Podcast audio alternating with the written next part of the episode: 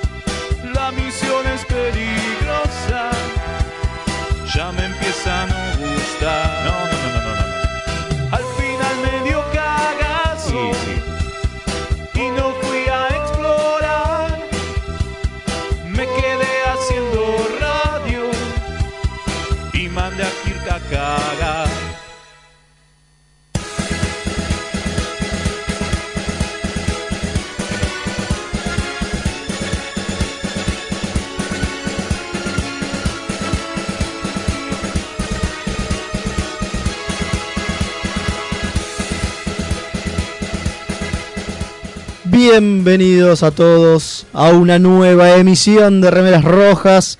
Hoy me toca comandar a mí, así que prepárense para que esto se estrelle. No queda otra.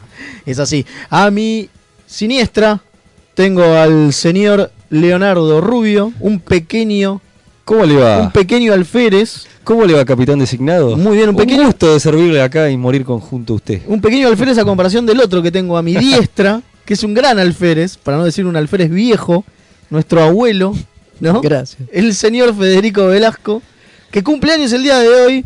Así que vamos a tratar de hacer lo mejor posible porque por- para que por lo menos él sobreviva. Nosotros no importamos. Exacto. ¿Le parece? Bueno, es lo que hay. Es lo que hay. Así que ¿no? feliz cumple. Es lo que hay, es lo que hay. Velasco. Muchas gracias, muchas gracias, muchas gracias. Así que ya que estamos de cumpleaños, ¿le parece que podemos dar los. el- Cumplo el mismo día que Roddenberry, yo no, no me puedo quejar. Nada la que- verdad que nada era obvio que tenías que ser fanático de Star Trek, ¿no? si no viste. te cagábamos a palo.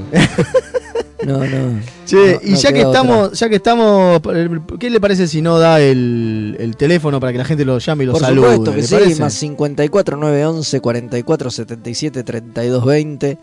Y dije, más 54 911 44 77 32 20. Ahí está, ahí, ahí pueden llamarlo. Hoy nos opera el almirante, el almirante de la radio, de mixtaperadio.com.ar.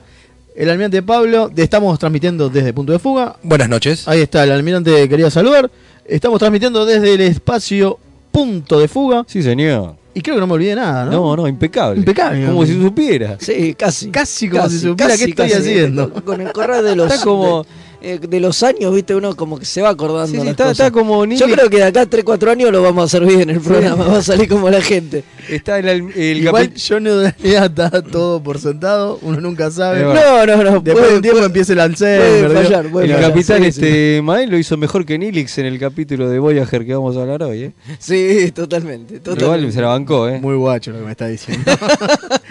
Nah, igual se- ¿Cómo? Si Media le- pela, Si boludo. se la rebancó Nilix en el es- capítulo. Es, como cuando el doctor se ponía el, El coso de en- comando. En opción comando, ¿viste? claro. Bueno, eh, entonces hoy, ¿qué tenemos para hoy? ¿Qué tenemos para hoy? A ver, eh, hoy tenemos un... Un programón. Un Como programa. siempre decimos, ¿no? Claro, pero esta vez es posta. Ah, esta vez de verdad. Esta de verdad No es me- y posta. no me vine preparado. Sí, sí, esta ¿Por vez es no me posta. avisaron que era un programón? Este era el definitivo que iba a Este ser es un definitivo, sí, sí. Hoy tenemos tres secciones, el capítulo de la semana como siempre, seguimos con nuestra temática de guardias. ¡Guardia! El capitán Diego Torres del USS. eh, La Gol- Furia, ¿no? Era- no, No, Golden Golden Rocket. Rocket. El USS Golden Rocket. El USS. Golden Rocket. Eh, sí, hoy seguimos y nos toca un capítulo mm, polémico, ¿no? De chute. Eh, ya vamos a Interesante. hablar de chute. O ya la rampa. se llama, ¿no? Ya, Ya- que, que eso que llama la rampa. De rarísimo. chute. De chute. Bueno, y, eh, capítulo de Voyager, obviamente. Sí. por eso Así es. dijimos que aparecía Nilix. Y aparte tenemos dos secciones. Un este, Sin tripulación no hay viaje, donde vamos a hablar de eh, Malcolm Reed. Va, en realidad no de Reed, sino justamente de Dominic, Dominic Keating. Exactamente. ¿sí? El, el inglés que era parte de. el que era el oficial de seguridad, Sí, señor. Así es. El Read Alert. el Read Alert. Pero vamos a hablar del actor, no del personaje. No, no, vamos a hablar del actor. De la Read Alert vamos a hablar. Vamos a hablar definitivamente. Y eh, también vamos a tener una historia detrás de las historias, esas Sí. historias locas que pasan detrás de cámara en Star Trek y, y que terminan afectando la parte de adelante, ¿no? Sí, Eh, vamos a hablar de el primer diseño de nave alienígena que se ve en TNG. Exactamente. Estamos Una- hablando de una nave Ferengi. O sea Exacto. que eran los primeros villanos los que inventan para TNG. Exactamente. La nave, el nombre de la nave se llamaba. Corra. Exactamente. La nave Corra. La- corra, corra. En el capítulo Ramford. Last Outpost. Corra, Ferengi, corra. Ya vamos a Este, hablar de así eso que en ya vamos un a hablar de ratito. eso en un ratito. Pero Pero tanto. hubo una encuesta también. Ah, cierto, una, Ah, hubo una encuesta, una encuesta. una encuesta. Que la, la relacionamos con el tema del actor que en el cual vamos a hablar. Este, relacionamos con el tema que cuál fue el mejor jefe de seguridad. Pero bueno, este, Exactamente. pero este, Pero vamos a hablarlo después. de- vamos a resolverla después. Vamos a resolver después, Sí, ¿le sí. vamos a resolverla después. Bueno, vamos a resolverla después. ¿viste? Sí, Acá, vamos a dejar el misterio y la tiempo, intriga. El tiempo en la radio es tirano. Claro. Vamos, a- aparte así generamos misterio. Bueno, lo que habíamos dicho era Intriga, claro. Sí. Generamos misterio. misterio, fuga y misterio. Tal cual, tal cual. Igual me parece que es Uy. un poco obvio, ¿no? Ya tenemos, perdón, perdón, ya tenemos felices cumpleaños para usted. Y disculpe. Mirá. Bueno, muchas gracias. Acá dice Yo muy, fe- saludo. muy feliz cumpleaños para Fede desde el cuadrante Martín Coronado, Brendo, Frecuencia, el teniente comandante, obviamente José Luis Calderón. Muchas gracias abrazo. por el saludo. Gente linda y querida, abriendo frecuencias y reportando audiencia desde el cuadrante continental Gama, Quito, Ecuador, el comandante Páez. Felicidades para el querido Remera Roja cumpleañero, dice. Ahí está. Muchas mirá gracias. De todos lados, te van a, te van a empe- Te estás internacional. Sí, Es, sí. es así, es así. Impresionante, Fe. Lo tuyo. Este, así que sí, lo de la encuesta lo vamos a dejar para después porque Sí, sí, sí. Bueno, igual le vamos a decir, elegimos al mejor jefe de seguridad, así que este pero eso lo vamos a develar en el transcurso del programa. Ahí Igual me cuesta creer que no ganó Odo. Odo, ¿no? No Eh, sé, difícil. Worf es muy fuerte. Yo creo que Podemos Wolf decir, tuvo, ¿no? tuvo muchos menos votos de los Lo que se esperaban. De los que se esperaban. Para Podemos- mí, para, para Sí. mí se define entre Odo y Malcolm. Bueno, claro, Mirá lo que te vamos digo, a ¿eh? repasar este breve, después los vamos- se resolverá después, así tiramos un poco de fuga y ¿A misterio. quiénes mandamos? Eran Claro. una lista larga, Era eran lista- como 10, 10. 10. Un montón. De igual me vas a tener que ayudar porque hay alguno que no me acuerdo exactamente el nombre. Bueno, a Chekhov, que tuvo su, este, su etapa de jefe de seguridad. Por Eh, supuesto. Tasha Yar, a Worf. eh, estamos también al, a este, al traidor. Michael Eddington. que le- Odo. Perfecto. Eh, Tuvok. Bien, Tuvok. Eh. Reed. Reed, por supuesto. Ahí empezamos con eh, Discovery. Ah, bien. Estaba Nash Tyler Sí, señor. y los otros dos Y personajes. las dos de que- seguridad que no me- de la sí, Discovery. no, no me acuerdo los nombres, ni Pero a bueno. gancho. Bueno, No, eran no- 10, no ¿eh? traje, no traje el machete. Era- era- eran 10, así que este, entre esos, bueno, hubo una votación, agradecemos siempre a los que votaron, pero lo vamos a resolver eh, En un el ratito. transcurso del programa. En un ratito, exacto. En un ratito. Pero más allá de eso, tenemos algo importante que contarles por si no Ah, lo escucharon sí. antes. Ah, es verdad, es ¿no? verdad, que vamos a festejar el cumpleaños no de Federico, sino no. de Ah, ¿no? Star Trek. Vamos a festejar el cumpleaños de Star Trek el primero de septiembre. Así lo vamos a hacer ¿En dónde? en el Capitán espacio designado. Geek Out. En Me suena. Darregueira 2484. Sí, te suena porque hoy va a sonar en la tanda también. Ah, muy correcto. Es por eso que te suena. Con razón. En. Darregueira 2484. ¿Y qué vamos a hacer, Velasco? En- Vamos a pasar una tarde espectacular. ¿Así? Así, jugando juegos de mesa de Star Trek y de los otros también, porque la gente en la calle me para y me pregunta, Sí, che, de todo. y si quiero jugar otra cosa que no sea Si de quiero jugar al Ludo- ¿puedo? Sí, sí. Yo quiero el- ir a jugar al Ludomatic. Vos vas a ir a jugar al Boludomatic, me Yo parece. que- quiero jugar al quién es que puedo jugar. Por supuesto, sí, vamos a señor. tener que llevar El ahora, quién eh. es quién, el juego de la vida. El pulguitas puedo jugar también. También. El operando. Son El, unos co- tarados. el comecocos y el gorilón. Igual el gorilón es un juego que se ha devaluado en las Se últimas semanas, pero pero bueno, pero, ahora pero ahora lo sigue que llevar. eh, ahora lo tengo- Y el- a mí me gusta uno que es de pescar, que pescar los pescaditos que van saliendo. el pesca magic. El pe- bueno, ese también. Bueno, no, nada de eso va a haber, va a haber muchos juegos más interesantes, más de 250 juegos hay en el espacio Geek Out, así que vamos a jugar de eso. Y aparte, ¿qué- ¿pero qué otra cosa vamos a Sí, hacer? además vamos a estar pasando What We Left Behind, el documental de Deep Space Nine, que está excelente. Que salió el Blu-ray hace unos días nada más. Yo todavía no lo vi porque, Hace un porque par de me quiero desayunar la sorpresa de ¿Querés verlo en el evento. Y, verlo ahí Así en que el ya e- está. Ahí está. Así me gusta. Si, Sí. si hay más gente como usted, vamos a, vamos a tener un éxito. Sí, yo hice lo mismo, ¿eh? yo todavía no lo vi. Está muy bien. Así no, el, único para- que, el único que lo vio fui Sí, yo. porque está bien, porque es un gran manijón de, de Deep Space Nine, entonces Claro, me parece bien. No, no, no. Yo no me aguanté, lo vi así en inglés, Como sin venga, subtítulos, como sí, venga. no me importó nada. Pero bueno, todo no me esto. importa nada, pero todo esto va a ser el primero de septiembre. sí, así que los invitamos a acompañar, a Sí, que nos señor, acompañen con sí, este señor. festejo loco. Este, así que por favor súmense. Vamos a arrancar a las 3 de la tarde, ¿era? De 3 a 9, Ah, exactamente. chavalá, y largo y tendido. Sí, tipo 6 y pico va a arrancar la película. Vamos a tener que llenar con un stand. Que dura, dura dos horas la película, es larga.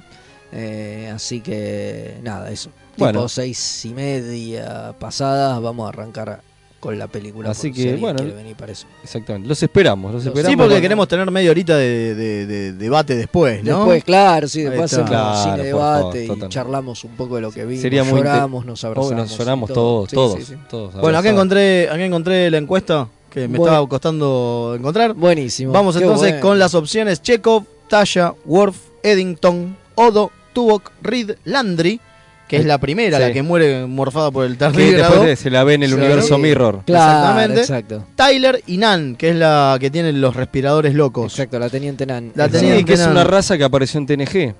eh, La raza de este personaje. Exactamente. Bueno, ¿Qué quedó, no? Ahora que- obviamente a- eh, agradecemos a todos los que votaron. Obviamente Odo con el 44,3%. Grande, Odo. Una Grande René. bestialidad. Una bestialidad. Y Arrasó después, René. Arrasó, arrasó René. Y después tenemos a. Esperen porque no, ¿Quién le no encuentro quién es. Worf. Y sí, por Ah, lógica. mira, Mire usted. Worf, después Reed, después Mira, Tuvok. mira. O sea, Reed le gana a Tuvok. Reed le gana a Tuvok. Y la verdad, perdón, pero sí, ¿eh? y sí, está Sí, muy bien. sí, está sí, muy bien. sí. Está Viste, muy bien. Y yo, después yo Tasha. pensé que Tasha muy yo atrás. pensé que se ve que, que Worf repuntó sobre el final y levantó levantó votos sobre el final porque venía de capa caída, ¿eh? Yo Sí. venía viendo votos y, y venía remando remando desde el fondo. Pensé que no, O sea, no la- llegaba. Para mí también en una, op- una segunda opción lógica, Totalmente. pero O sea, los personajes de. el boca diurna me dio distinto. Me Claro, parece que estoy como- para hacer encuestas en las próximas Sí, sí, elecciones. sin duda, sin duda. Eh, Seguro vas a ganar más que. Sí, seguro. Vas vas a, acertar más más que- que, ciertos encuestadores. Eh, entonces, este, bueno, la cuestión es que los personajes de Discovery quedaron. Sí, quedaron medio atrás. Ash me parece que porque estuvo muy poquito como seguridad, digamos, Sí, ¿no? sí, sí. Sí. Este, lo que me gustó fue que Eddington eh, tuvo más que Chekhov, a ver, ¿es cierto? Uy, pobre Checo. No, no, no, Eddington no Checo, tuvo más. Eddington no tuvo más que Chekhov, no, no, no. no. Y pasa que Chekhov también fue tarde, el jefe de seguridad. Fue solamente las películas. Claro, en las películas y claro. porque no sé, estaba ahí, le tenían que dar algo. cargo, claro, porque ya, ya dejó, estaba viejo. dejó de ser timonel. En Claro. realidad, no, eh, sí, ¿cómo se llama? Eh, ¿Qué vendría a ser el rango, el puesto? Eh, nave- era Navegante, navegante, ¿no? Navegante, claro, navegante, porque navegante. eh, Claro. Era el piloto y él era como el navegante, Y exactamente. el que maneja armas también era táctico en un momento, era el que Claro. disparaba los face y los torpedos. Y por claro, eso- porque no teníamos, en esa época se hacía todo, Todo en el ahí, mismo lugar. todo en el después, mismo lugar. después en- eh, claro, con el transcurso del tiempo se fue Además él perfeccionando. tenía eso. una posición muy clara que era ser el pibe Claro. y ya cuando peinaba canas en las películas ya de pibe no tenía Y, nada. y después en el transcurso fueron unificando puestos como el de comunicaciones, que terminó unificándose con seguridad, o sea, el tema, la- las frecuencias abiertas, las- la, de TNG las hacía Worf. Es cierto, no había Sí. comunicaciones. Es verdad, es Ese- verdad. Ese, puesto voló. Así Es que- que al principio era un poco Worf el jefe, el, el oficial de comunicaciones y Talla se encargaba de la seguridad. yo estoy hablando y- cuando termina, es verdad, cuando era talla, es verdad, pero este, Claro. después termina así. Después le dejan, le- o sea, a Worf le agregan obligaciones. Es como cuando uno, viste, tiene Sí. laburos acá, viste, que tus jefes vienen y te agregan laburo y no te sacan el que vos ya tenías. Y te siguen solamente, pagando lo mismo. Obvio, y te agregan. A suerte, Worf le- a Worf por lo menos no le pagan directamente. Claro. Claro, porque a Talla no, pero a Worf le pasó eso. Sí, sí. Está muy bien la Bueno, tenemos más mensajitos de cumple para dale, Fede. Dice feliz mirá. cumple Carlos desde Miami. Esa. Otro internacional. Grande, Carlos. Dice, eh, buenas noches, Remedas Rojas, un saludo desde el cuadrante Alfa, sector Cochabamba, Bolivia. Y fila- felicitaciones al compañero. Ojalá le hayan regalado una remera roja con rango de capitán. No, nada de capitán, somos alférez. No, no, no. Nosotros somos lo alférez. más bajo, sí. Lo más bajo. Acá el único almirante es Pablo que está en los controles hoy. Muchas gracias. Eh, y después tenemos dos mensajitos. Ah, no, es el mismo. Kaku dice, ¿cómo va Remeras? Este fin de terminé el rewatch de, Dis- de Deep Space Nine. Bien. Y como broche de oro clavé el documental. Tengo una Ah. duda que capaz puedan ampliar la info. ¿Qué onda con Avery Brooks en la última temporada que es casi un actor invitado? Tiene re poca pantalla y líneas a lo largo de toda la temporada y se lo come el desarrollo de todos los demás personajes, sobre todo Rom. Estaría bueno que hagan un especial ampliando el documental después del cumple de Star Trek, obviamente lo vamos a hacer.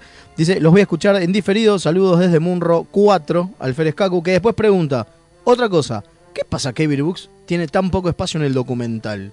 Porque está loco. Yo te lo resuelvo así rápido. Bueno, no, no. Más o menos. Es un tipo que está un poco loco. Es una persona especial. Eh, Ahí está, lo dijo mejor. Sí. No, y Como tiene plata no es un loco de mierda, sino que es un excéntrico.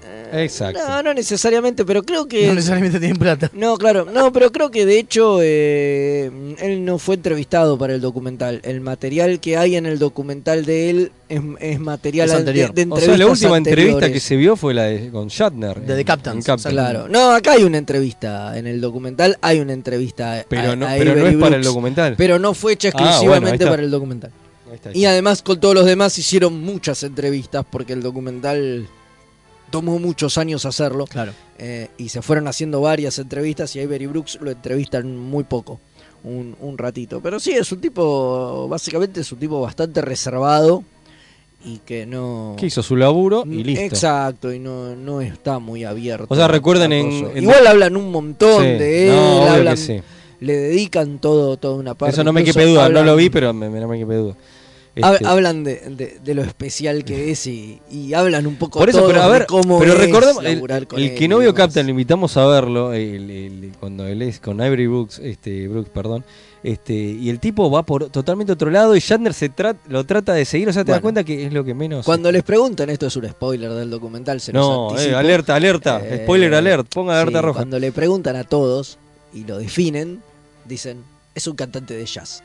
Wow. Esa es la definición que dan todos prácticamente del elenco cuando le preguntan cómo definen a Avery Brooks. Y Bien. creo que eso lo pinta de cuerpo entero. El tipo está más allá de, De- todo. Más allá del bien y el mal. Y improvisa con cual cantante de jazz, pero también con Es cuando fantástica habla la definición. cuando todo. Es fantástico y es perfecto porque, repito, ves Captains y es, es eso. Es eso. Es eso. Es eso. Totalmente, sí, sí. totalmente. Totalmente, totalmente. Eh, es eso. Capitán, ¿le le parece que estamos para el primer este, Yo creo que estamos sección, para la primera sección, sí, nos ¿no? vamos a la primera sección. Bueno, vamos entonces Rápido. a la primera sección.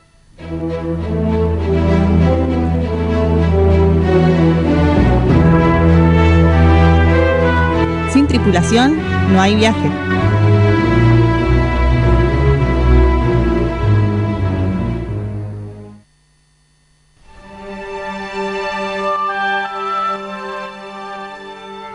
Y volvimos. Vamos a hablar en esta sección que hablamos de actores, de los actores de Star Trek, de Sí, aquellos sí. que interpretan esos personajes que tanto nos gustan. Vamos a hablar de Dominic Keating, el Malcolm Reed de Enterprise. Esa, ese actor, es. ese actor inglés, nacido en Leicester, no, Leicestershire. Leicestershire. Leic- Menos mal que no lo dije yo, ¿eh? Porque Sí. Eh, y que no esconde su, ¿no? su acento inglés. Y no tiene por qué. es más, no tiene por qué. hicieron que Reed fuese directamente inglés, ¿no? De, Ya está, de una. de la, de la armada, este, ¿cómo es? Este, de familia Claro, inglesa que Sí. viniera de la armada Igual inglesa. imita, hace un muy buen acento norte Yankee, sí. norteamericano. Pensé que ibas a decir una, una imita- un muy buen acento No. cordobés. No, no, también, pero también, pero hace un muy buen acento, acento norteamericano. Claro, y sí, sí, sí, la verdad, sí. Bueno, nació el 1 de julio de 1962, tiene 57 pirulos ya, ¿eh? ¿Cómo, Eh, mirá, pa- no. cómo pasa el tiempo, eh? Y sí, pasaron Vos te estás acercando, Fede. más de pasaron más de 15 años ya que terminó. Que terminó Enterprise, sí, boludo. Y tampoco era muy jovencito. No. No, no, ¿Ah? tampoco, tampoco era un pibe. Una de las cosas que tiene es que tiene Sí. el padre irlandés. Mira, Mire usted. Y a veces hace de irlandés también. Hay Sí. una película, eh, Hooligans creo que es, Que hace de irlandés, que hace de irlandés. Y su padre fue postum brigadier. epa. Mire usted. Mira. Este, Qué loco, este ¿eh? señor es compañero de aventuras de, este, del actor de, Trip, De Sí, Connor son, son, son, Dos bastante, guachitos. son bastante amigotes. que se van de parranda y, se ponen en pedo. Y cuando, y cuando se juntan, se suelen poner en pedo juntos y qué O sé sea, yo. bueno. y los invitan mucho también en, en dúo. Porque garpa. porque garpa a las convenciones y tienen ahí una especie ya de show medio montado donde hacen chistes y qué sé yo, parecido a lo que hacen eh, René y Nana Visitor también. Espectacular. Claro. Que digo, son actores que laburaron muchos años juntos, son amigos en la vida real, tienen mucha química entre ellos, entonces los suelen llamar. Y, En convenciones y- ellos dos. En convenciones ellos dos y, y laburan O sea en, que- en, en- en team. y Ahora se nos complica el tema bien. por la subida del dólar, pero si los te- hay que traer a uno tenés- o tenés que traerlo a los dos, ¿no te hacen el combo por ahí? Claro, ¿Dos por uno? Posiblemente te hacen. Te, te- te- te hacen el Nosotros, bueno, uno. conocimos a este A Connor. A Connor, a Connor. y lo vimos un poco un, día- un poco empinado, así poco que, empinado, o sea, la sí, leyenda sí. de que los dos se empinan Sí, es, sí. eh, Ya hablamos de Connor sí, Trimmer en su momento. Sí, acá. señor, sí, señor. Bueno, eh, este señor em, eh, tuvo una carrera en teatro, obviamente, como la mayoría de los actores que empiezan así. Eh, y, y después al toque se fue a la televisión. Sí. Eh, Tiene una historia con Star Trek que es muy graciosa. eso, bueno, dale. A ver, mándele nomás, sí, sí, es interesante. Bueno, es una historia que por ahí ya la conoce todo el mundo, pero la vamos a contar igual. eh, que el público se renueva. Bueno, él obviamente dice que veía eh, la serie original cuando era pibe con su padre y qué sé yo, o sea que, que consumía Star Trek, pero que en realidad le llegó su, su, su- su fanatismo o, o le despertó así de, de verdad que le gusta Star Trek con TNG en 1994. Mira, Él vivía en California, en Malibú. Claro, ya, la- está, ya se había mudado a Estados ya Unidos. vivía en Estados Unidos y vivía con un tipo en una casa que tenía una conexión satelital no, genial. choreada y el codificador no estaba en su casa. Y dicen que el tipo que tenía el codificador, que era el vecino o algo así, que les prestaba el satélite, digamos, si ellos lo tenían conectado a la tele, miraba porno o, o Next Generation. Y era lo, lo único que, No, increíble. que había para ver. Dice Está que muy el bien, tipo está muy se bien. pasaba mirando esas dos cosas. Dice que así era siempre. O ponía o Next Generation. Mirá. Y no miraba otra cosa. Y nada, y que ahí miró Y Bocha y se porno hizo muy fan y de de. Parece la se historia de mi vida, básicamente. Pero yo no tenía claro, problema de satélite. Claro, y se hizo muy Usted fan lo de. elegía. Claro, Elegía, claro. se hizo muy fan ahí de Patrick Stewart, pero bueno. ¿no? O un- Sí. otro actor inglés del que se hizo fan. Ah. Y bueno, nada, y así audicionó para Voyager. Exactamente. fue lo primero que no hizo. Pero dice que a Berman y a Braga les quedó su cara ¿Se sabe para qué rol? No, no, No para dice, ¿no? un rol... No, es más, ni siquiera para un secundario. Nada, para un rol Fue un secundario, secundario. digo, sí, fue para, para, para aparecer en, en algún capítulo. Fue a uno de los castings de algún capítulo. Y bueno, nada. Pero a Brannon y a, y a Berman les quedó el chabón y ellos lo llamaron Para cuando querían hacer. para que audicione para, para Enterprise. Ah, de- claro. directamente de- de porque una. audicione para. O sea, no le dieron el papel directamente, Pero. pero lo llamaron y le dijeron, che, negro, ¿por qué no te venís al casting de, de Enterprise? Que capaz hay un papelito para ¿Así le vos?". dijeron, che? Sí, sí, así le Che, dijeron. negro. Che, negro, venite, Venite. Rick sí. Berman. Él ¿no? tenía, él tenía una carrera en televisión ya en, en Inglaterra, había participado de una serie importante. en Una Inglaterra, sitcom una bastante sitcom llamada- importante. bastante importante llamada Desmond, Exacto. eh, que duró como siete temporadas.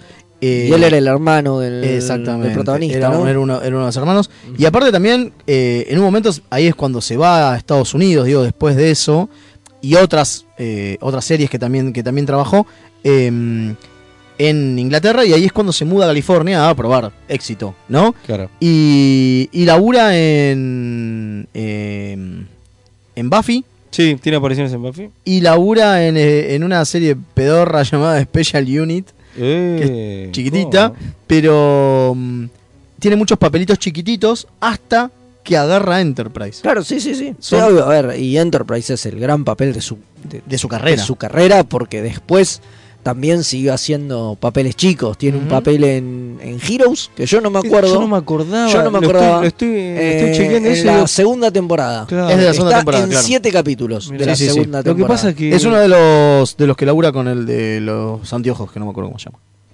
Lo que pasa es, Es que Heroes ya nadie se acuerda. Ese Ya es el no, todos lo ese- olvidan. Más la segunda temporada fue pésima. Fue lo que desbarrancó la, serie. Él mismo lo dice en entrevistas y qué sé yo. El mismo Keating dice que justo le tocó laburar en la temporada chota y La nadie- temporada y que arruinó nadie- la serie. Y nadie se acuerda. Si la primera había Y terminado. nadie se acuerda claro. de él. Después está en Son of Anarchy, en un Sí. par de capítulos. Es parte de, de- del, del Son of Anarchy eh, británico. Eh, claro, y Prison Break también. En Prison Break tiene un, Un par de papel, capítulos. un par de capítulos también. Y también trabajó en Once Upon a Time in London, creo que se llama. Sí. Que es el, como, el, no el spin-off o algo por el estilo de, de Once Upon a Time, digamos. Ah, sí, mira. sí, sí, sí. Pero es cierto que su gran éxito, como Es el único protagónico. cuatro temporadas importante. que tuvo. Claro. Claro, sí, sí. Después una, una, una bizarreada es que audicionó para la película de 2009 Sí, muy de loco Star Trek. de Sí. Star Trek. Iba a ser el, el tío de, de Kirk. De Kirk, O pero sea, no. iba a ser el, el- el padrastro, ¿viste? El, el que lo Sí, sí, el que lo tiene Eh, acá. que lo tienen cagado, pero al final las escenas las cortaron. No solo el no quedó, sino que el que quedó fue Brad Henke, que filmó esas escenas y, no en el corte final no quedaron. Creo no que quedaron. solo se lo escucha. Se Sí, escucha la voz sí, del sí, tipo cuando, cuando va Kirk que se afara el auto y qué sé yo, cuando es pibe y no sé qué, se escucha la voz del tipo este. Claro, pero no quedaron las escenas. Pero no quedaron las escenas donde él aparece. Así Hubiera que no se perdió medio- nada. Medio bizarro. No, bueno, sí, hacer unos buenos morlacos. Porque Ah, a este señor seguro. le deben haber pagado por hacer Eso eso, aunque seguro. después no quedan en la película. Y no, definitivamente. Y después sí laburó eh, haciendo voces. Sí. Un Labura montón, un montón. un montón. Las principales en Beowulf, la animada de Robert Zemeckis. Y en el Diablo 3. Que es un, Pará, momento. Ah, que es un bueno. juego. en. The Polar Express, el Expreso Polar, Mira vos. que también está. Y obviamente en Del Diablo 3. Eh, me parece que es como. Se fue por ese lado, digamos. Se fue por el lado de la. de- de- del... Y en esa caen todos. Hay Es más bastante, fácil, eh, eh, estuvo, Debe haber más la- estuvo en. Warcraft, en una, un Warcraft eh, Legión. También. Eh, En este- Dragon Age. Este, sí, sí, un montón de. Es un personaje muy chiquitito en un Dragon Age también. Eh, sí, sí. La, la verdad que la, la- la- o sea, labura bastante el tipo. O sea, sigue laburando y, y labura de manera más o menos constante. Pasa que hace bocha que no.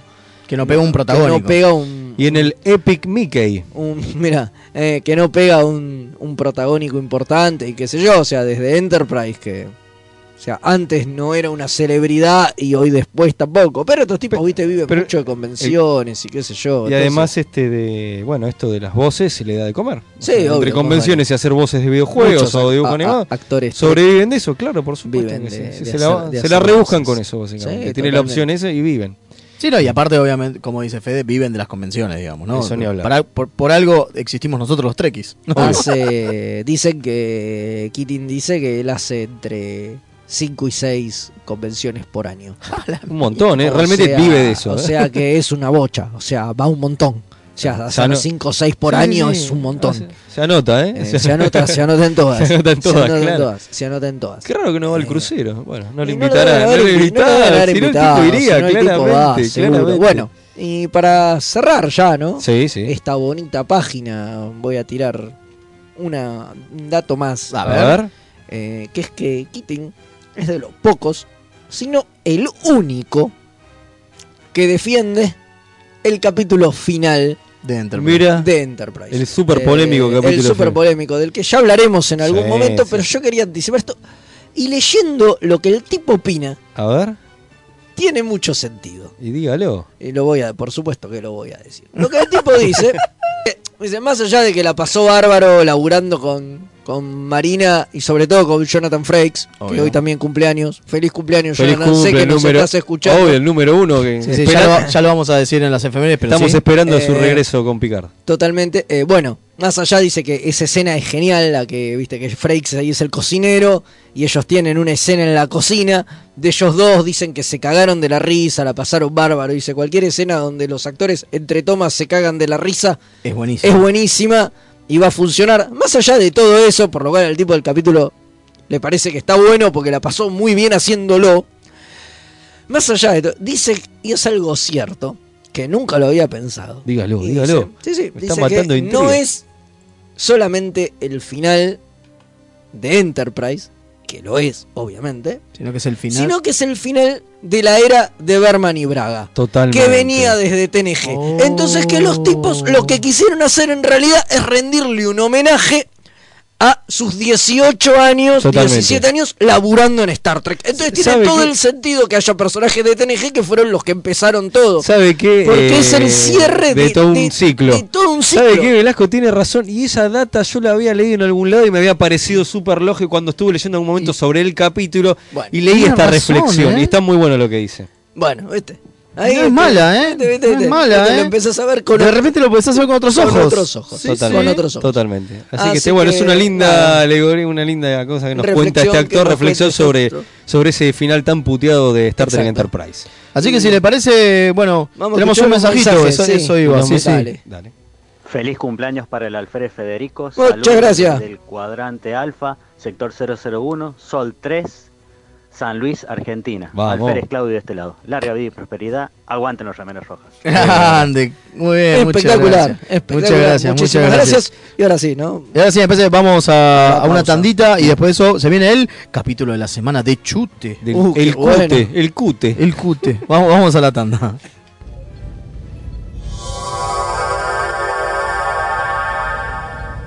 Remeras rojas. Los que sobrevivan vuelven después de la tanda. Nueve Paneles es un sitio dedicado a deconstruir la historieta.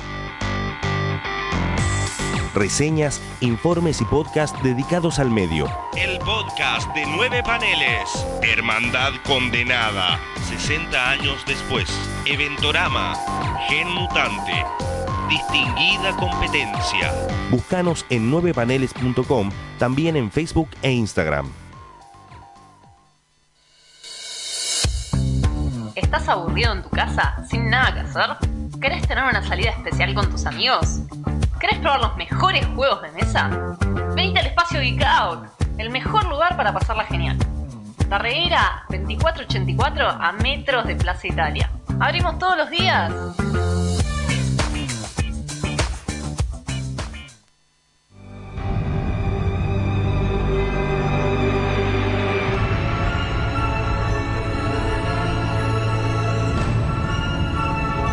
El capítulo de la semana.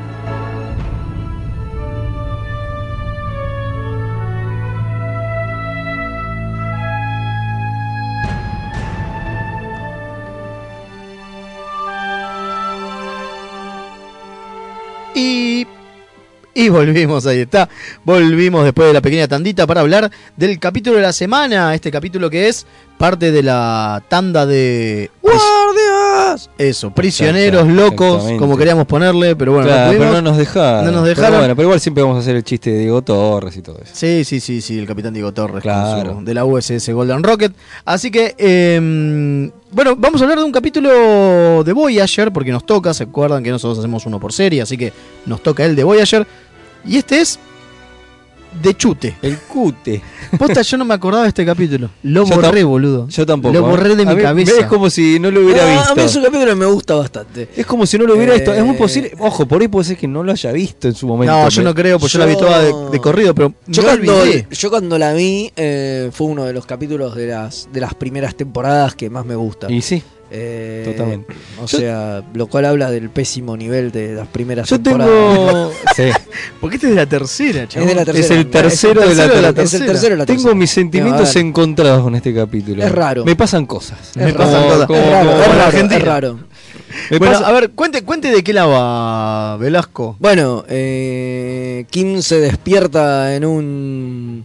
Eh, como una especie de prisión. Sí. O sea, lo tiran como por un tobogán, Sí, el sí, famoso chute. Este, Claro, que es la, la rampa esta. la rampa esta, lo tiran por ese tobogán. Cae en esta especie de prisión donde hay un montón de señores grandes, musculosos y olorosos. Porque no sé por qué, pero yo me imagino que huelen muy mal. Obvio, se obvio. supone que huele muy Eh, mal. Bueno, nada, le pegan, obviamente, es Kim, ¿qué vas a hacer? Si a vos, acá se abre una rampa y cae Kim, ¿qué haces? ¿Lo Le cagás a trompadas? Oh, No sé si había tantos musculosos, Por Kim. ¿eh? Por importa, supuesto, pero ¿por qué es Kim? Kim? Aparece Obvio. Kim y Le le pegás. pegás. Bueno. Y al punto de que de pronto mira así y lo ve a Paris, se le acerca y Paris le pega. También. También. Porque es Kim. Porque es Kim, totalmente.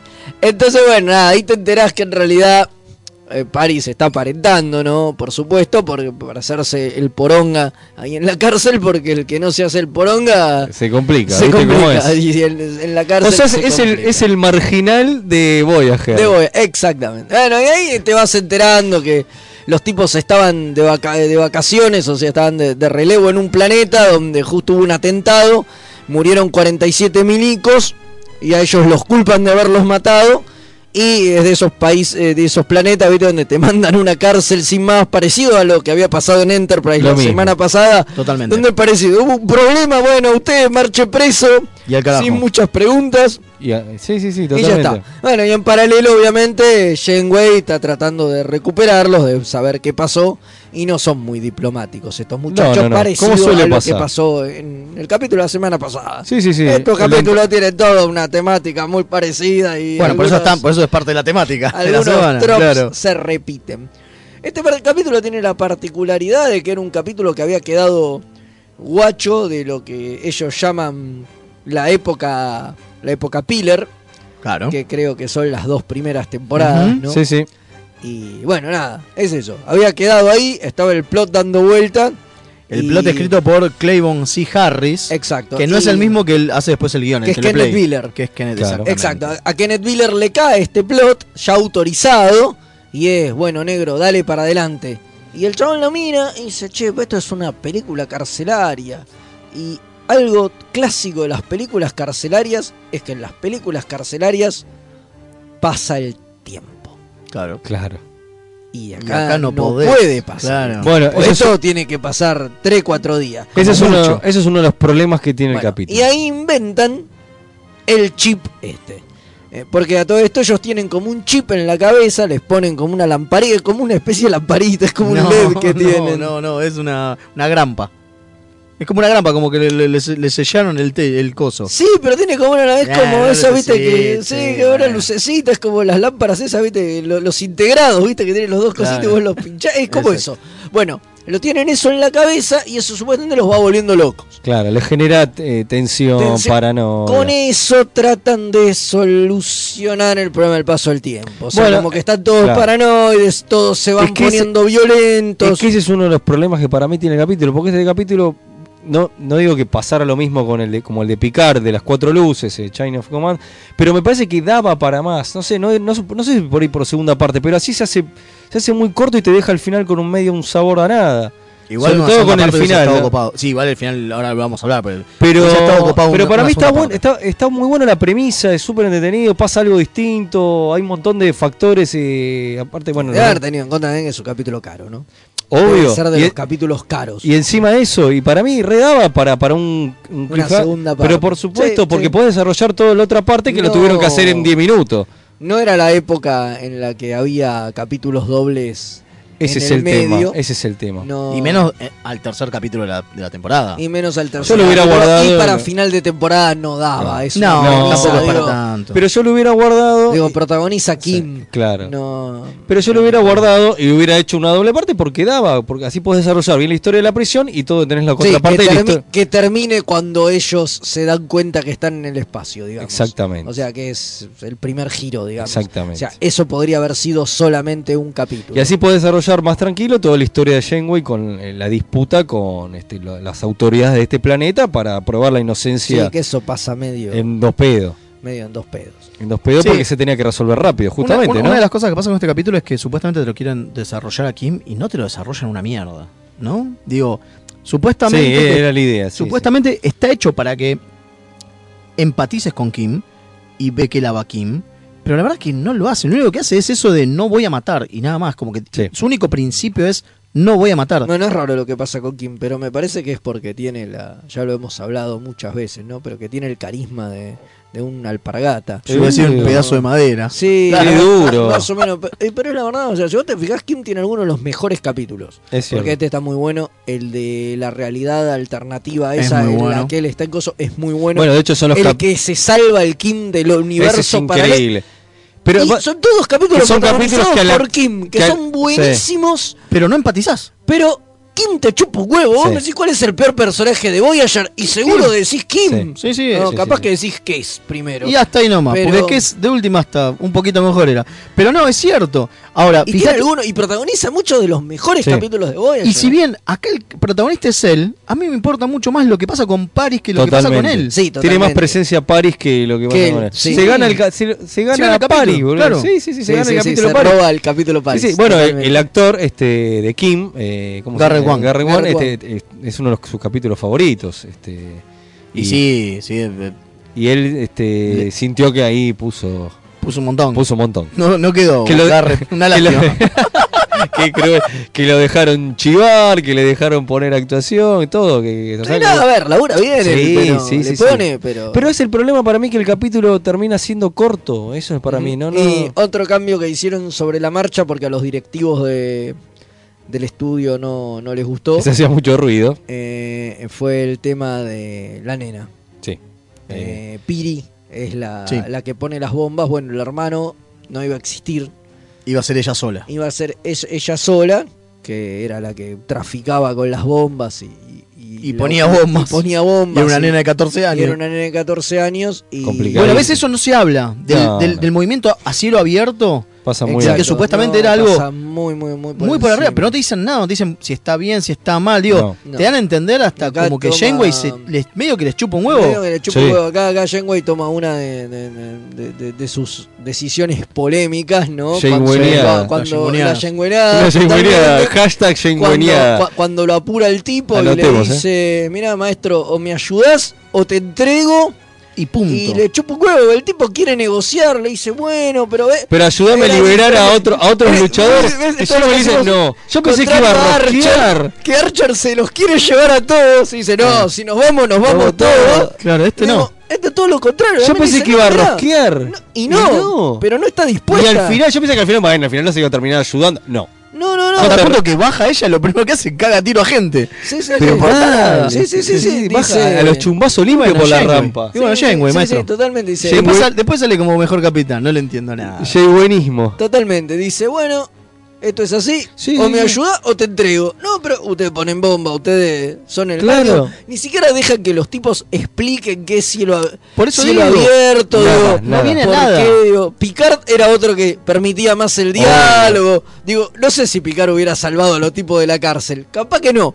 Pero por lo menos, Pero por no lo sé si entregarlo. Lo, lo hubiera ¿Sabes lo que hubiera hecho? ¿Sabes lo que hubiera hecho? Que para mí es algo que faltó en el capítulo. Que en el capítulo te asientan que uno de los personajes que los termina ayudando, este, bueno, por una cuestión de conveniencia, que el tipo descubre el tema este del implante que tenía en la cabeza. Y descubre todo el funcionamiento, que para qué servía, todo eso para generarle. Este, que se maten entre ellos, básicamente, ¿no? Entonces el tipo tenía anotaciones, qué sé yo. Si hubiera sido Picardo, otro tipo de capitán, hubiera hecho de alguna manera que esos reportes se los llevaban a la población de esta raza. Está bien, Totalmente. Estás rompiendo por ahí la, la- no, pero no es primera directiva, porque no, es una raza como Warp. en- así Claro, que por no. eso, sí, sí. Entonces Lo que, es lo que para mí le falta al capítulo, porque te cuentan todo esto y al final queda en la nada, porque ¿para qué te presentan esto si al final no se resuelve el tema? ¿no? Uno Es está, más, es uno más, está un momento- esperando, y uno, ah, bueno, ahora se lo van a llevar a la raza Claro. y van a presentar estos informes y estas cárceles van a dejar de existir. No, no pasa un No, carajo. es más, en un momento es que Kim a la dice- Voyager, es que ese es el problema de, de Voyager en buena medida, que todo la- lo que ellos hacen es bastante intrascendente. Exactamente. Ellos cruzan el cuadrante con una única idea en la cabeza. Volver a casa. Volver a la Tierra. Nada más. Y por donde pasan, pasan. Si pueden, ayudan. Si pueden, no ayudan. Y Entonces, si no, rompen la entonces pelota. podemos decir que Voyager es una serie intrascendente. No, no estamos diciendo eso, no estamos diciendo eso. No, muy bueno, eh, ¿pulgar para arriba o pulgar para abajo, maestro? A mí me gusta, yo ya lo dije, es uno de mis capítulos casi favoritos Leo. de Voyager. Pero, Eh, sí, mira, la verdad arriba. que yo, te, como dije, tengo sentimientos encontrados, entonces mi votación va a ser a medio. Igual que yo, ¿eh? Medio. Porque hay cosas que me gustaron ver, mucho del mí- capítulo, pero hay, hay tanto que contrarrestra que no me Eh, gustó todo ser, esto que estoy ser. exponiendo acá con Pero eso, ustedes. pero eso es Voyager en general, Sí. por eso digo. Ese es el problema. Eh, Nuestros un- fa- Nuestros fanáticos Voyager nos van a pegar, sépalo. Un datito bueno. final, un datito final, el director. Pueden llamar y, Y opinar, Sí, por supuesto. Un datito, un obvio. datito final, el director es eh, Les Landau, que. Les Landau, sí. Les Landau que hizo millones de Miles, capítulos. Todos. Y de este como que era una despedida, después no creo que terminó volviendo, ahí corréjame ustedes, eh, porque se iba a hacer una serie que la producía Spielberg, Entonces él acá probó para filmar, para darle otro, otro tipo de, de- de- de manera de filmar este capítulo, de probar de filmar cámara en mano. Entonces incorporó elementos que él después pensaba usar en una nueva serie que era, un, si no me equivoco, un policial, una cosa así. Que era- Sí, igual después vuelve el Slando. Claro, sí, está, ahí está, obviamente, por porque eso. además tiene algunos capítulos de Enterprise. Por eso, Bueno, ahí está. Pero se había ido. ¿eh? La- acá con esta serie se iba a hacer otra serie Sí, que al final fracasó. Así que bueno, ese datito último tenemos. Bueno, ¿le parece entonces vamos a la próxima Por sección? supuesto. Y antes de eso vamos a escuchar un datito curioso. Vamos a ver Y qué dale. es. Ok.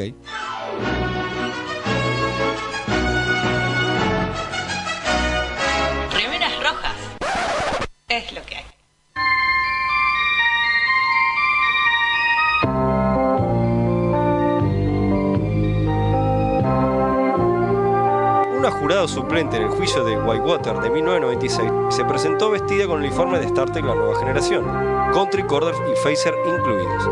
Fue expulsada por hablar con una periodista.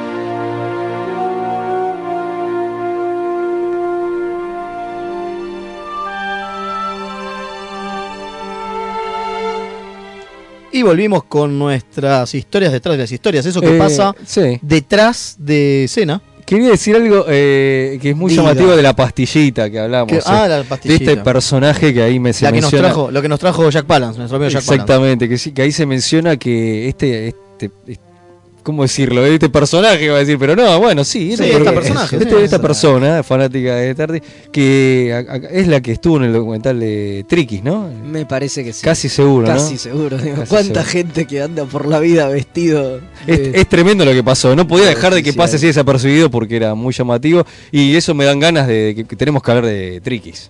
Eh, Ya no- ya vamos ya, a- ya nos va a tocar, ya nos va a tocar. Prontamente. Bueno, Pero ahora sí. ahora lo que nos atañe es la famosa nave Decora. Decora. La clase Decora. Esa que salió en los coleccionables, ¿eh? Usted la puede haber adquirido en puestos de diarios eh, si usted compró fervientemente la colección de naves. Exactamente. Incluía esta. Bueno, porque y, y- y qué es lo que tiene de interesante? Que esta nave fue la primera nave alienígena externa a la Federación, digamos, que se ve y se manda a diseñar en eh, TNG. Claro, porque ya Ah, sabemos. desde la época de, Todos. de- desde Va, de- en todos- realidad de la- de de las las películas. películas, En realidad, antes de esto se habían hecho la- las naves Klingon. Las naves Klingon, claro, la otra vez. Pero en TNG es es la primera. Porque, Exacto. o sea, sabemos que en TNG la idea era no usar a los romulanos.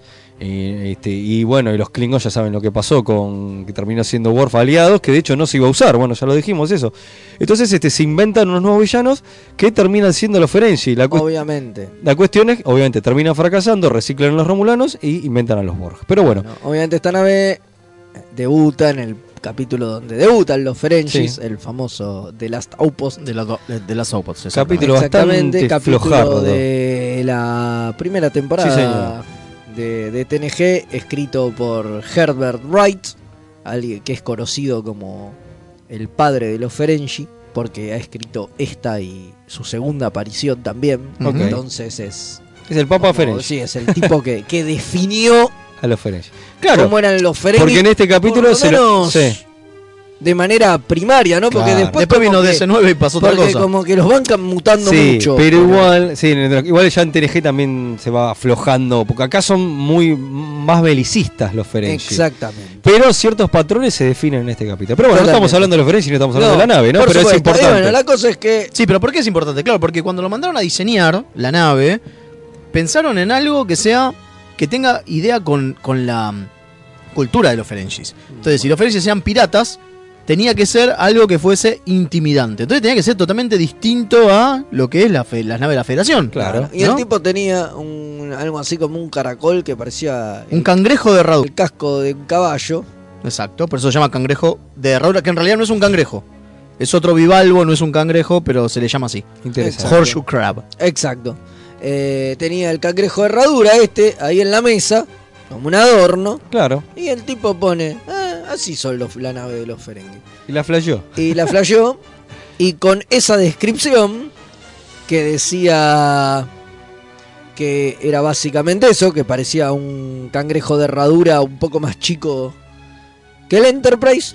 El diseñador Andrew Probert tuvo que tratar de entender qué carajo es- cómo hacer de eso una nave, ¿no? Y una nave intimidante. Y una nave intimidante, claro. Y aparte, hay algo interesante en el diseño de esto, es que le habían pedido que la nave tuviera, si no- supongo que la estarán viendo y si no la ven, eh, espero que se acuerden cómo son las naves Ferengi, tiene como un cuello, ¿no? Es como una Sí. herradura con un cuello y una herradurita más chiquita adelante, ¿no? Es cierto. Eh, y la idea era que el cuello ese fuese movible, fuese extensible y que se doblara Pero eso no. no- para, para, para. Y que ahí así bajaran los Ferengi, porque era como una especie de puerto de carga, porque pensá que el tipo decía, los Ferengi son piratas espaciales. Entonces tiene que dar, tienen que intimidar, pero aparte tiene que tener una manera para que abordar, abo- abordar las otras te naves. enchufan eso como en tu nave, ¿entendés? Te hacen eso y Te con- golpean con eso y entran. Y perforan y entran. La premisa es muy buena. Está buenísimo. ¿Qué pasó? Cuando hizo el modelo, le mandaron a hacer un modelo y era articulado, estaba buenísimo. Estamos hablando del modelo donde se filma, ¿no? Que era modelos de yo, 40, 50 centímetros, no más, casi 70 Son centímetros, más, un metro. claro, Sí, sí, sí. que tienen que ser de, de goma espuma y de, y de acrílico y qué sé yo. Bueno, el chavo lo hizo movible, todo. Claro, ¿qué pasó? Después no dio. En las escenas no daba que, el, que tuvieran tanto tiempo para mostrar cómo la nave Claro. bajaba el pico y, enganchaba en alguien. Porque eso tendrías que mostrarlo de una manera atacando a otra nave porque, o- porque con Eh, el Enterprise no lo iban iba a hacer pasar. porque transcurría en un planeta. Exactamente, porque de las outposts eh, ocurría en un planeta, entonces no había manera de hacerlo. Claro. Entonces, ¿qué hicieron? Se cagaron en esa parte del diseño directamente. Pero qué picardía. Pará, lo mejor de todo es que para que el bicho, o sea, para que la nave no caiga, lo- o sea, no caiga la cabecita, digamos, para que la cabeza quede estable Sí. en el mismo lugar, usaron otro que lo que hacían era ponerle un palo atrás, No, como para que lo mantenga rígido, no mejor. que lo mantenga rígido, y lo usaron de esa manera y después le borraban el palo, le ponían el No. palo con el croma, Pero como todo para que el no se diseño viera. hermoso y la idea a la miércoles. Al porque, carajo. porque en el capítulo, claro, no se ve eso. Después si hubiera sido que la nave chocaba contra la Enterprise, tenía más Claro, sentido. y- y tiene otra nave abajo más chiquita que tampoco se llega a ver, que está en el diseño original, que supuestamente también era para eso, era para cuando bajaban a planetas o hacían estos, estos abordajes, la otra Y- nave hacía como de Pero backup. lo que pasa es que, a ver, carajo, no pensamos en esto, pensamos- pensaron que esta iba a ser la gran raza enemiga. Pero ya desde el primero. Pero igual, el primero pero, igual, no lo pero por ese- había otras cosas que se por- iba por ahí desarrollando en otros capítulos, pero no prosperó porque evidentemente no gustó a nadie. eh, Bueno, y uno, de, uno, los- uno Sí. de los escollos con los que se encontró este, este muchacho, ¿cómo es que se llamaba? Andrew Probert. Probert. Eh, fue una regla de Roddenberry que, inven- Eso es cualquiera. sí. que inventó A ver. cuando arrancó TNG, que en realidad ya, la- ya lo habían padecido cuando crearon, diseñaron el Stargazer, Claro. que es que los motores Warp son Siempre van de a dos. Siempre van de a Trabajan dos. de a pares. Ah, Los motores Warp trabajan siempre de a pares. Según Roddenberry y su Biblia, ¿no? claro. Y como no le podían decir que no todavía, Todavía. porque era muy temprano para Bueno, decirle después que se no al cagan tío. en eso. Después hay Sí. naves que tienen tres. Obvio, sí, olvídate, es lo de menos. Pero bueno, en el momento eran siempre de a dos. Entonces, por eso, cuando hacen el Stargazer, también tiene dos, tiene dos arriba y dos abajo. Claro. Cuatro. O sea, eh, sí, tiene De a pares. do- siempre de a pares. Entonces, claro, cuando él dice, bueno, esta es una nave alienígena. No, señor, tiene que tener. No, de arre- tiene que tener Claro, laburar de señor, a pares. dice, Roddenberry. no, dice, y la base es la misma para todos. Es la misma para todo. Porque no bueno, porque si entonces lo ahí lo hace y hace como que tiene los dos motores, Sí, pero los sí. dos motores están adentro de como la misma estructura, por eso tiene la vueltita esa. tiene esa herradura y los dos motores están al costado de la herradura, ¿entendés? Manteniendo un poco la, la cuestión. Si bien es un semicírculo cóncavo, están ahí los motores. ¿Por qué tienen que ser de a pares? Porque el Sí, señor, el señor Rodenberg lo había dicho. Claro. Y él dice, pero, a ver, Igual, no a es ver, tan este, loco. se, se no va a es estar subiendo loco. la, en, en las La redes. imagen, sí, En las obviamente. redes, este, ahí mandamos saludos Obviamente, a Kim. obviamente. Eh, se va a estar subiendo, o sea que si se meten en Facebook o Instagram van a estar viendo. Lo van a ver, pero lo interesante es Por que- si no se acuerdan, ¿no? Lo interesante es que eh, el tipo decía, claro, porque Roddenberry en un momento me lo, me lo justificó y no está tan mal, que decía, si bien los eh, lo- en la Segunda Guerra Mundial los había diferencia de aviones, los aviones eran algunos diferentes, todos tenían la misma idea. Es un cierto. motor, un rotor y como mucho un, ¿cómo es este? un timón. Claro. Y no más que eso. Te dice, claro, la tecnología tiene que ser toda igual. La justificación Lo no cual era es una mala. pelotudez, porque estamos hablando de razas No, alienígenas, no de razas Él- de él la que- Tierra. a ver, la justificación que te da con él en una cabeza de, de- de- de- de mente de Segunda Guerra Mundial está, Está buenísima, pero claro, estamos hablando de mundos distintos, Claro. razas totalmente distintas. No estamos hablando de, ahí no estamos hablando de japoneses o, o estadounidenses. Estamos hablando de alienígenas totalmente Bueno, ahí distintos. cuando la visión bueno, de. Roddenberry quedaba vieja. Y ahí es donde queda vieja, claro. Pero bueno, Rancia. había- y rancia, sí. Pero bueno, había que hacerle caso al, al tío porque, bueno, en ese momento productor, tenía el productor. Así Lo que. bizarro de esto es que esta nave, la última vez que aparece, es en la séptima temporada de TNG, sobre el final. Mira, no me y no, no vuelve a aparecer más. En Deep Space no, ¿No la aparece? usan nunca. No, usan las chiquitas. Usan las Ah, chiquitas. ahí que está son, mi- ahí que está mi son confusión. parecidas, pero que no son cruceros. Yo pensé, ahí está mi confusión. Claro, pues yo, son si los yo la vi destroyers. en, en- en- claro, ahí está la No, explicación. Claro, son los destroyers, no, son los cruceros, Y exacto. vuelve a aparecer recién en la última temporada de Voyager. de Voyager, pero ahí ya no no usaban modelos reales, era todo con todo CGI. 3D, claro. Entonces fue hecho usa, usado Claro. un, un- rehicieron un modelo en CGI, pero sí durante casi siete años no No, no apareció. no apareció esta nave en el universo de Star Trek porque Ronald D. Moore decidió que no iban a aparecer en Ok. Que en DC9 no las necesitaba. No, Y no porque, las los, porque Ferengis pasaron a hacer otra cosa. Exactamente. Es por eso. Cambio, Exacto, cambio. Totalmente. Sus Ferengis no necesitaban ese tipo. Eh, Eso es. eso. Tenemos un mensajito, dice, reportándose un poco tarde a escuchar el programa. Saludos de Santiago de Chile. Muchísimas gracias. Gracias. Hoy estamos gracias. totalmente Hoy estamos- americanos, sí, ¿eh? sí, sí. Genial. Muy bien, muy bien. Fantástico. Este, bueno, si le parece, vamos con las efemérides. Y vamos. Sí, sí, sí. se- ya cerramos el programa. Me parece muy bien. Vamos hacia ello entonces.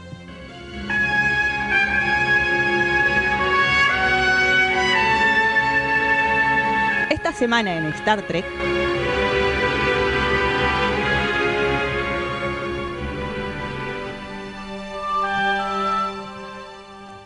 Y volvimos, así muy rapidito, para hacer las efemérides o esta semana en Star Trek, que es como nosotros, a ver, es lo poco que podemos hacer con esta gente que quizás no da para una sección completa, ¿no? Pero queremos recordar, aunque sea su nacimiento, su muerte, hoy vamos a hablar de muertes, o, perdón, de nacimientos de muertes que ya hablamos. Claro, aparte para que todo el mundo que escucha diga, uy, ¿Te mirá. acordás de tal-". Exacto. Claro, Tal exactamente. Exactamente. Así que bueno, ¿le parece? Comienza. Empiezo yo. Bueno, Y dale. por cumpleañero. 13 de agosto ¿Qué pasó? de 1923, hace muchos años. Bastante, ¿eh? Muchos, ¿eh? Casi 100. Eh, nace Cosmo Genovese, el supervisor de guion de todo TNG, de Mirá. las primeras seis temporadas de Voyager y de un capítulo de DC9, y de los videojuegos Klingon y Borg. Ah, Che, un y esto no este pasó pibe. hace tanto tiempo, o sea que este señor era bastante Era bastante jovato. grande. Sí, sí, Era sí. un tipo grande y laburando con él. Qué campeón, Sí, sí, ¿eh? Campeón. La verdad. Bueno, continúo yo. Mismo día, 13 de agosto, pero de 1944 nace Kevin Taig. Taig, ahí está, gracias. Que en Voyager hizo de Henry Janeway, el antepasado de la capitana, en el episodio 1159, ese que muchos quieren olvidar.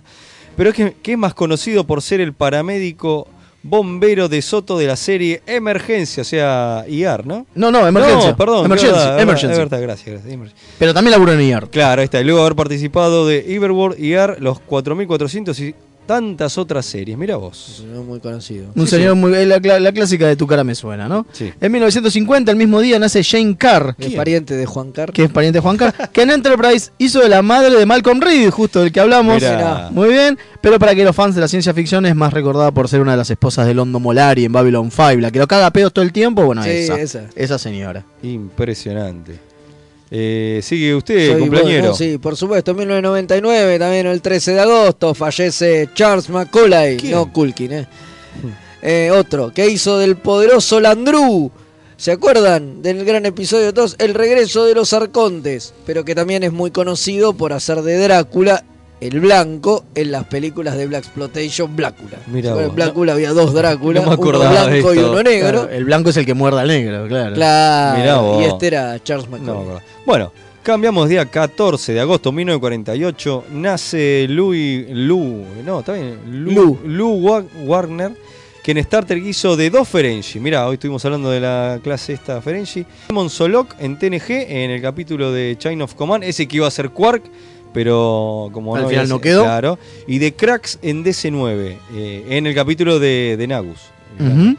Pero que tiene una extensísima carrera tanto en cine como en televisión, habiendo participado en varias películas de la saga El planeta de los simios, nos ponemos de pie, Columbo también, Lost in Space, Dragnet, entre muchas otras. Ah, unas series del carajo, películas. Sí, sí, pegó bocha, bocha el tipo. Capo. En 1953, también un 14 de agosto, nace James Horner, el otro gran compositor suena, que tiene la saga y que fue responsable de crear la música de las películas de la 2 y de la 3. Con razón. Así como también las de Braveheart, Avatar, Apolo 13 y Titanic, por la que ganó un Oscar, entre Ajá. muchísimos otros Ah, trabajos. ya habíamos hablado. De cuando se había muerto, porque James Horner se murió hace... Tranqui, tranqui, la, la- No, no, una la filmografía, Sí, el, sí, sí. el Sí, sí. soundtrack En de este- 1965 Qué bueno. nace Brandon Braga, ni más ni Epa. menos. Uno de los que, a pesar de que a muchos no les guste, es una pieza fundamental para el Sí, señor. universo Star Trek moderno. Sí, señor. Y ahora está Hay que en- reivindicarlo, pobre ahora Braga. está en The por más que Ahora por, más, por más que inventó Voyager, lo queremos. Sí, sí, y sí. ahora está en, The Orville, colaborando. sí, sí.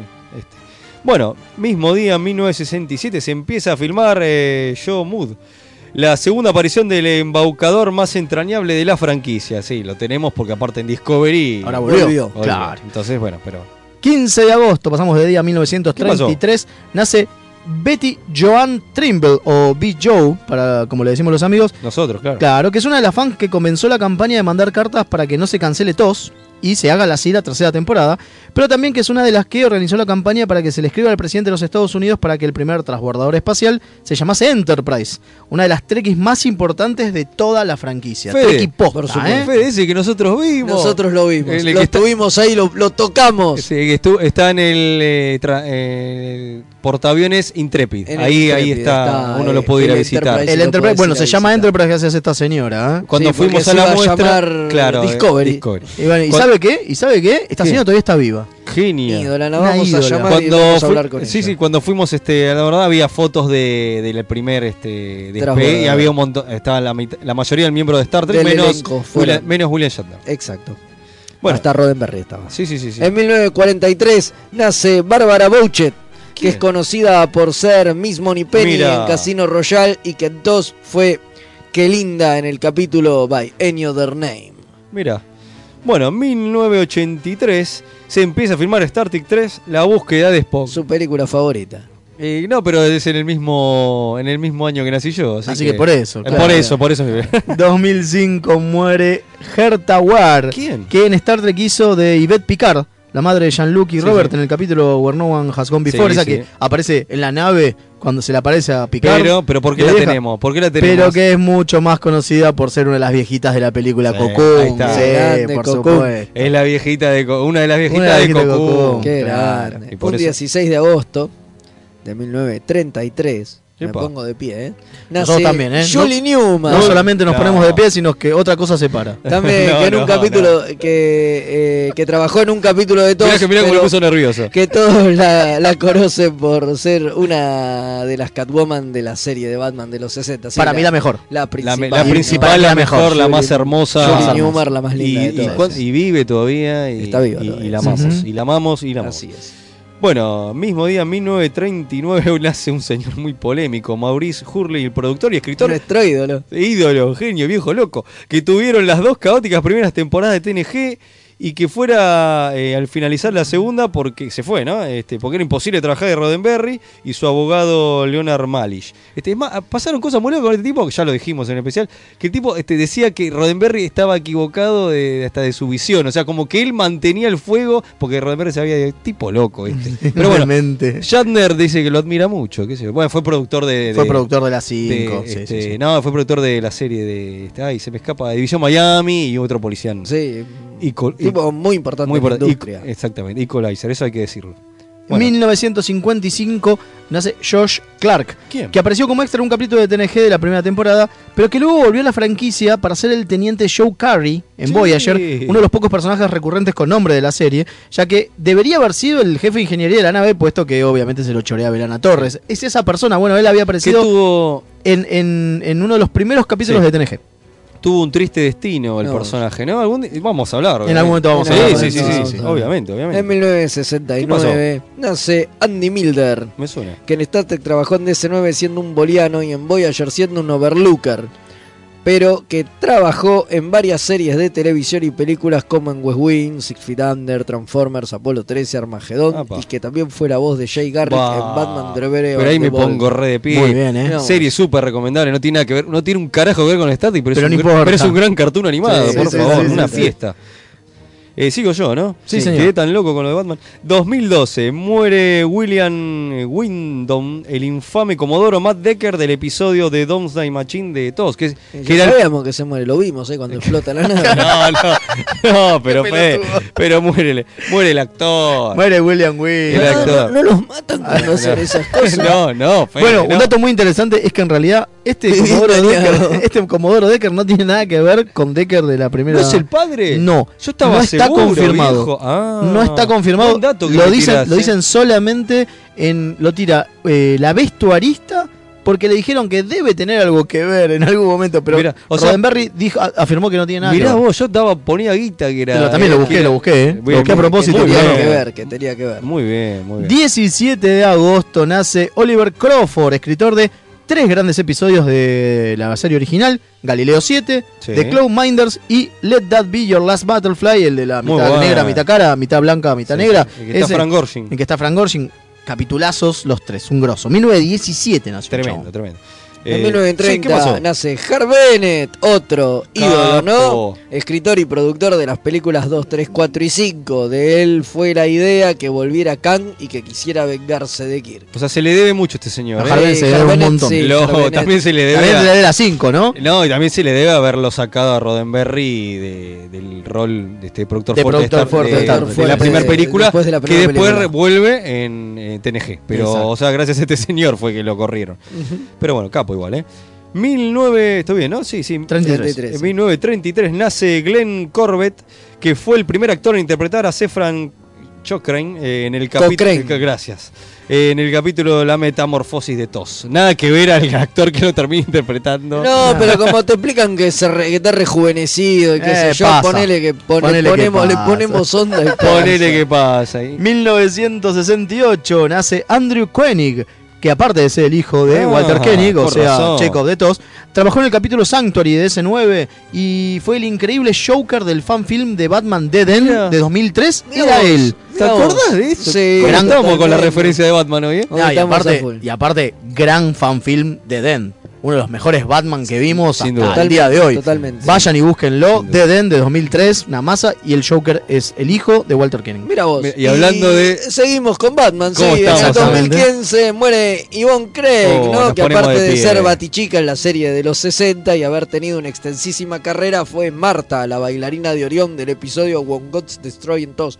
Y fue una de nuestras primeras pastillitas. De las primeras eh, pastillitas, creación. exactamente. Sí, sí. Porque iba- ah, había sido casteada para ser Vina. Exactamente. Claro, Exactamente. Que bueno, ahí la, la recordaremos siempre. 18 de agosto, cambiamos de día, de 1916, nace George A. Rutter, supervisor de guiones de TOS, pero que también lo fue de Outer Limits, Perry Mason eh, Y Remington Remington entre muchos otros trabajos. Capo. Un capo, capo. Y ustedes pensaban que solamente referencias de Batman. No, de Superman también. A ver. En 1967, un 18 de agosto, nace Brian Michael Bendis, que aparte de ser un guionista importante de cómics, a tal punto que ahora, bueno, tiene Superman a Ah, cargo, por ¿no? Eso ahora, claro. Claro, participó haciendo arte, porque también dibuja bastante mal, por cierto, pero dibuja en una historia corta llamada Memorias de un Ferengi invisible que editó Malibu Qué cuando loco. tenía cuando Pero tenía bueno, la, ama- la- la a- franquicia. Ahora de Michael Bendis lo recuerdan por Ultimate Spider-Man eh, y un montón de. Por Power, digo, tenés una bocha de cosas, pero bueno, por el Avengers. oficial de Avengers. New Avengers. Años. New Avengers. Sí, sí, sí. Bueno, Sí, pero señor. aparte de eso, en algún momento dibujaba. Qué horrible, loco. torso era, ¿no? Sí. Su cómic asqueroso. Bueno, y también dibujó a un. Ferengi, mire usted. En 1969 ¿Qué pasó? nace Christian Slater, ¿no? Epa. que si bien lo conocemos por muchos otros de sus trabajos, participó de la película 6 haciendo Sí.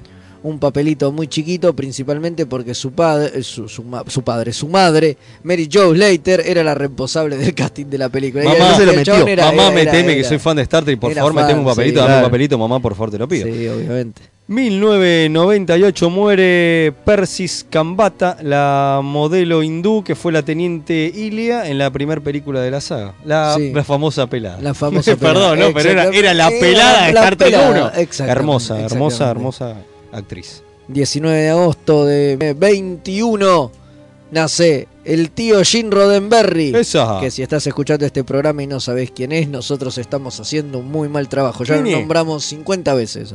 ¿Quién es? Solo hoy. por ser Solo hoy, programa. claro. Sí. 1924 nace William Marshall, que aparte de interpretar al doctor Richard Dynstrom en el capítulo de TOS eh, de Ultimate Computer, fue Blácula en las películas de Black Exploitation, Blácula, y Scream, Blácula, Scream. O sea, la del Grita, 72 y Blácula, 72. grita. Exactamente. Este era el que mordía el otro que hablamos hace un rato. Exactamente, ¿Cómo estamos, eh, la- Y exactamente. además es el que le da el nombre, ¿no? Al Instituto de Al Instituto Sí, por sí. supueto. Por supuesto, en 1938. Ah, ese iba yo, disculpe. Ah, va usted. Sí, perdón. 1938 Está nace, cebado por el cumple. Tiene razón, sí. 1938 nace Di- eh, Diane Moldor, Porque lo quiere decir porque es fan. la muy poco querida doctora Pulaski, Por supuesto. salvo por dos o tres de nuestros oyentes que la reivindican, pero que también participó como dos personajes diferentes en dos capítulos de TOS. ¿Vio? Qué en loco, En ¿eh? 1952 nace. ¿Qué pasó? Mi amigo personal, Jonathan Me pongo de pie. Nuestro amado número uno, Sí. que aparte de interpretar a William Riker, ¿no? Fue el director de First Contact, Insurrection, el videojuego Klingon y de bocha de capítulos a lo largo Capo. de todas las series. Bueno, salvo todos, obviamente. Que ¿no? con Federico Velasco, compañero, tuvimos el gusto de sacarnos una foto y yo me hice firmar un póster loco y tengo una anécdota exacto. loca que bueno. Muy bien. Ya lo diremos en el especial de su- curseros. Sí, sí, sí, por, es verdad, es verdad. Bueno, y, No, y fa- falta uno. y- y falta uno que, y- eh, uno menor, un datito menor de un cierto remera que está acá en el programa, 1977. Qué viejo que sos, che. Nace Federico Velasco, director de cine, guionista de cine e historietas, editor de revistas como Comiqueando, Comico y Power Magazine. Y sí, y sí, sí señores, es uno de los tres caraduras que hacen remeras rojas. Qué horror, todo eso hago. ¿Qué tantas mentiras Y- que dicen de mí? No quiero saber si dicen también de mí, no quiero saber la- más, lo que dirigió un- dicen de los otros. Dirigió- Es más, Ahora oh, empiezo a dudar de la credibilidad de Dirigió todo. un exitazo que se llamó Call Center. Dirigió un Eh, exitazo que se llamó Call Center. Ganó un premio al mejor fanzine en 2001, creo que Hijo fue. de. Ciudad ¿No? de Héroes, Ladri. Ladri. Muy bien, bravo, fanático, era inspirado en Astro City. Edita, edita, edita libros también. Todo no, eso. un tipo grosso. hago de, de todo. Hace un, un tipo grosso, un tipo todo. grosso. Y hoy cumpleaños, así que Ah, feliz cumpleaños para todos. Ah, mire, mire, mire, mire, mire. Para todos, no para usted. Eh, digo para Y todos para porque- Jonathan y para para- Jonathan Frakes y demás. Y aparte, acá tenemos a alguien específico que desde Facebook, en el Facebook de Mixtape Radio, dice: Un saludo a Fede por el 42 aniversario. Un tal Faustino Velasco. Ah, mirá. Me parece Mirá, que es sí, lo- me parece que lo conozco. Me parece que lo conoce. que me parece que lo conozco. Me suena, ¿no? Sí, sí, me, me- me suena. Grande. Gra- gracias, viejo. Ídolo, un aplauso grande. Nos está escuchando. Maestro. Debe ser la primera vez él que nos fue el, escucha. el responsable, él fue el que me hizo, ¿viste? Genio. Es así, así Genio, que, genio. Todo esto es culpa de él. Genio, le mandamos un abrazo grande, Bueno, campeón. eh, y ahora sí, cerramos. ¿Le Nos parece? Sí, nos vamos, tardísimo. Gracias, no. eh, le agradecemos al almirante, Al almirante Pablo, acá que- bancando la que nos parada. que nos fuimos como siempre, nos fuimos Sí, un poquito sí, carajo, sí, hoy sí. más que nunca, o no, pero No, parece no tanto, pero bueno. bueno, así que muchísimas gracias, Velasco, que termine muy bien su día. Por favor, ha sido un placer. Eh, esperemos sobrevivir, Velasco. ¿eh? Sí, sí, yo creo que sí, ¿eh? Yo, yo creo que sí. Pero, no Yo sé. creo que sí. Bueno, eh, si no, le hacemos un favor a la gente. Sí, Sí, también. sí, sí. Bueno, recuerden, Al- lo- al Rubio. Sí, y recuerden los miércoles en Eso. eh, Nueve Paneles sale un nuevo eventorama. Así que este creo que arrancamos ya con la. Sí, y no se olviden que el primero de septiembre vamos a estar en el espacio Geek Out haciendo juego, pasando el documental de DC9 y todo eso que ya dijimos muchas veces y vamos a seguir repitiendo. Y vamos a seguir repitiendo porque yo tengo una novedad que no dije, porque Eh. no sé exactamente qué vamos a hacer. Pero el fan club de Star Trek Argentina va a estar Muy presente. bien, me También pongo van a estar presentes. Estoy- Vamos, estamos viendo la comunidad, la comunidad Star Trek siempre unida, larga Total- birra y prosperidad. Larga birra y prosperidad para todos. Así que, almirante, muchísimas gracias y por favor, energice.